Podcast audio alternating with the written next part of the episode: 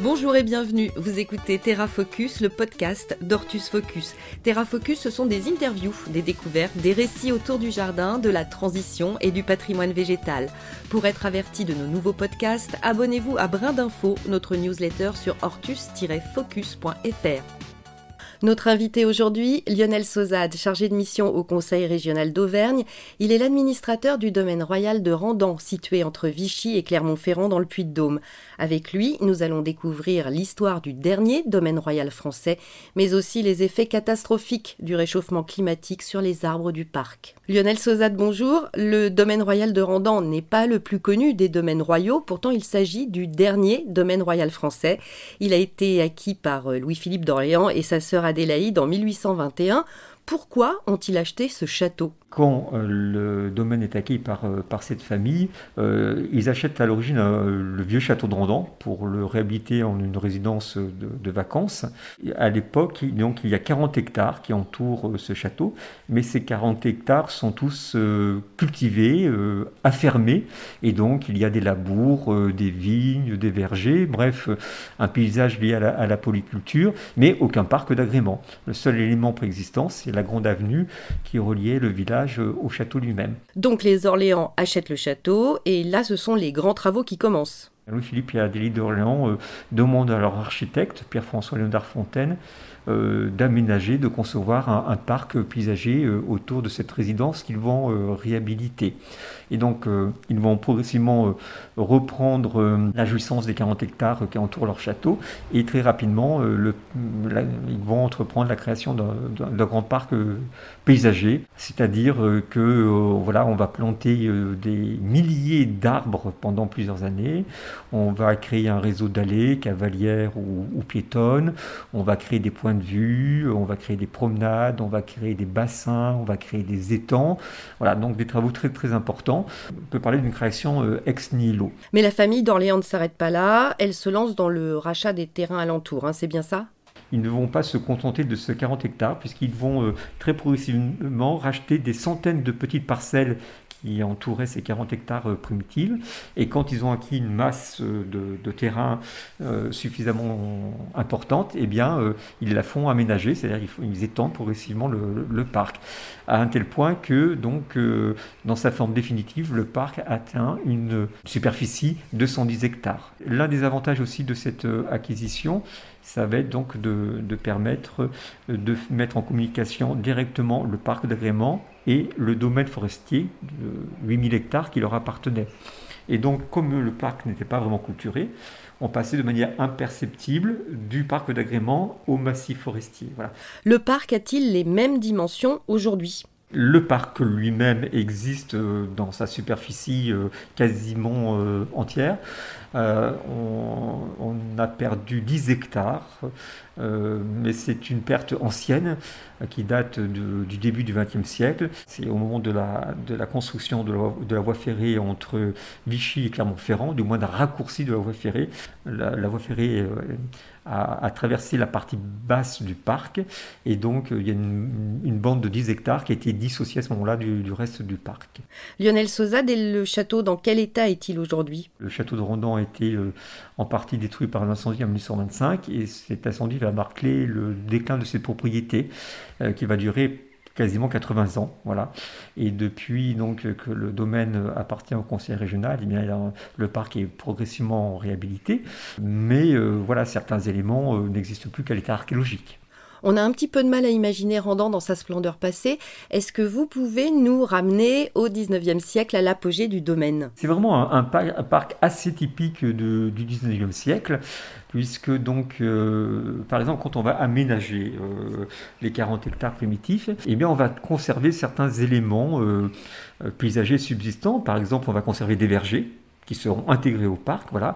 Et on va même conserver une vigne, puisqu'il y avait de nombreuses vignes autrefois. La plupart vont être arrachées, mais on en conserve comme une. On est vraiment dans, dans, ces parcs, grands parcs paysagers de, de, campagne.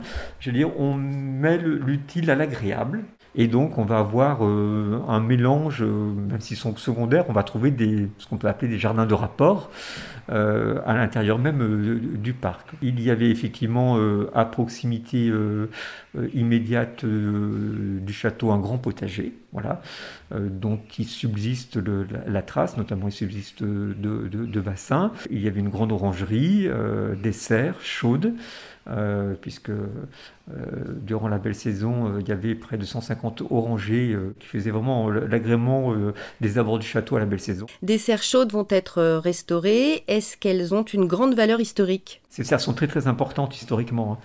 Elles sont la copie la réplique de celle du potager du roi de Versailles. Et entre-temps, les serres de Versailles, ces serres de Versailles ont été détruites. Voilà, donc c'est un témoignage historique tout à fait, euh, tout à fait intéressant. Alors on trouve aussi dans les archives l'existence d'une vacherie, c'était quoi? La vacherie, c'était pour la production de laitage.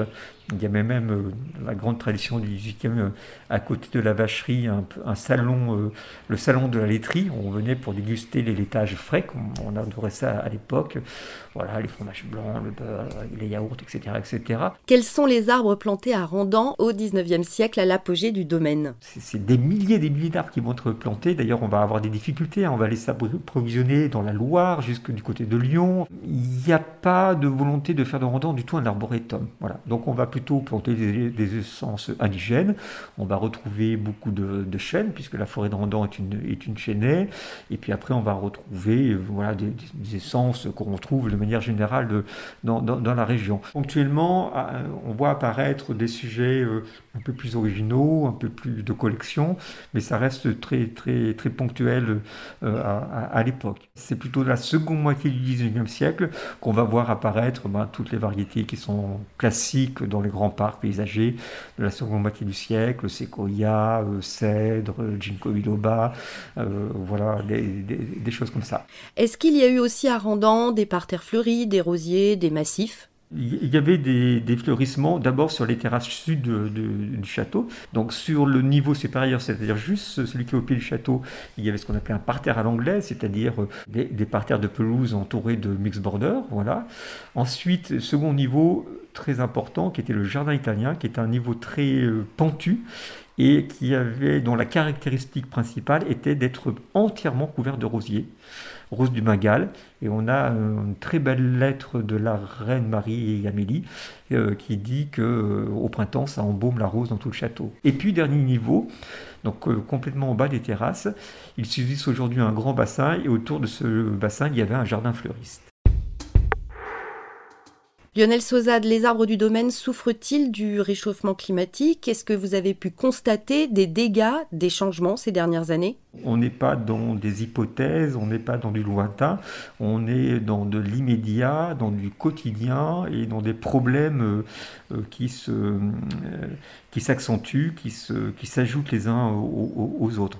Rondon est situé bien implanté sur des collines, mais des collines qui sont limitrophes de la plaine de la Limagne. Les dernières études très récentes sur les perspectives de réchauffement concernant ce secteur de la Limagne sont vraiment très défavorables. Euh, avec une augmentation de la température euh, supérieure au reste de l'Auvergne, on va dire.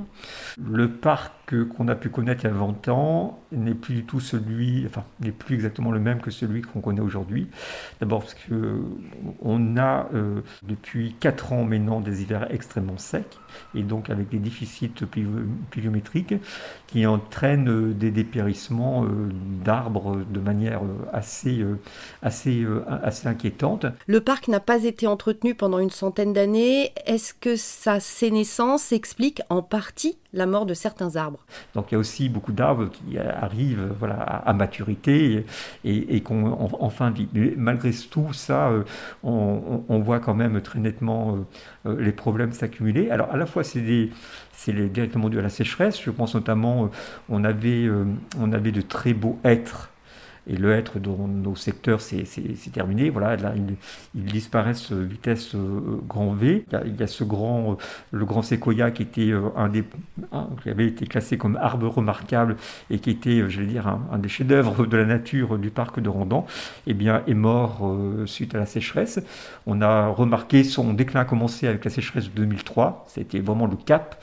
Et après, ça n'a fait que, que, se dégrader. Il avait été planté dans les années 1870-1880. Euh, Je crois que vous avez perdu euh, aussi beaucoup de résineux. Hein. Alors, il y a la sécheresse, et puis il y a la sécheresse, et eh bien, euh, il y, a, il y, a, le développement de différentes maladies.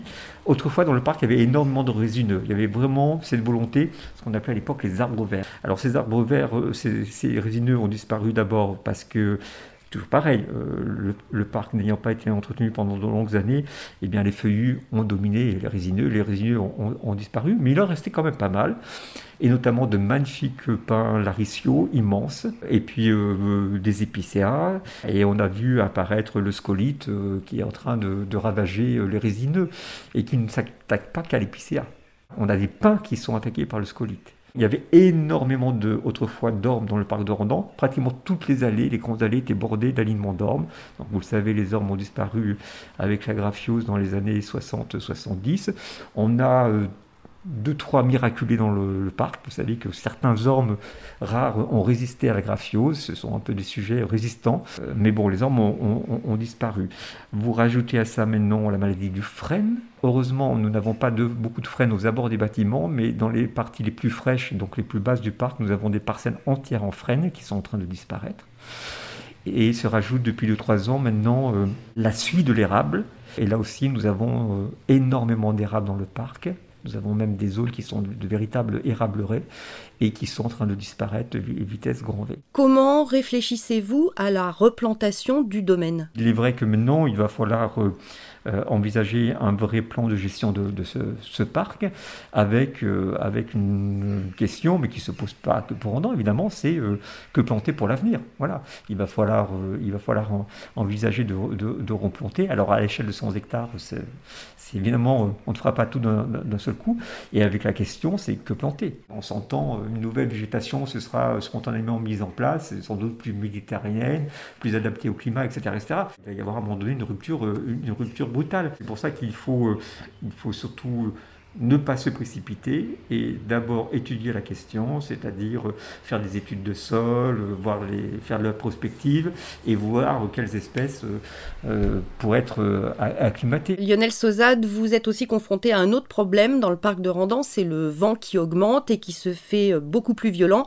Quelles sont les conséquences concrètes de ce renforcement du vent? Nous avons de plus en plus de vent régulièrement et, de coups de vent. Il faudrait regarder les données météo précisément, bien que souvent ce sont des éléments très localisés, euh, orages, mini-tornades, etc., mais qui nous font énormément de dégâts. Et puis de temps en temps, comme ça s'est, passé en 2018, euh, une neige euh, fin octobre extrêmement précoce, une neige très très lourde, peu épaisse, mais très très lourde, et qui a fait des dégâts considérables, qui a cassé énormément de bois, qui a endommagé... Euh, énormément d'arbres. si on prend les archives du domaine, on retrouve des événements, des événements climatiques, etc. Mais voilà, pas avec une telle fréquence, pas avec une telle répétition, euh, périodicité. Une dernière question, comment voyez-vous l'avenir du parc du domaine royal de Randan? Le parc de Randan n'est pas un grand désert, pas, pas pour l'instant. Après, on va se retrouver finalement dans la situation dans laquelle se sont retrouvés les Orléans en 1821. C'est-à-dire quand ils sont arrivés, il n'y avait rien. Et dans quelques années, on se retrouvera avec plus grand chose, eh bien, il faudra replanter le, parc comme il avait été replanté en 1821. Il va falloir replanter et, euh, recréer euh, un jeune parc. Merci à Lionel Sauzade, l'administrateur du domaine royal de Randan dans le Puy-de-Dôme. Merci d'avoir écouté ce podcast et à bientôt.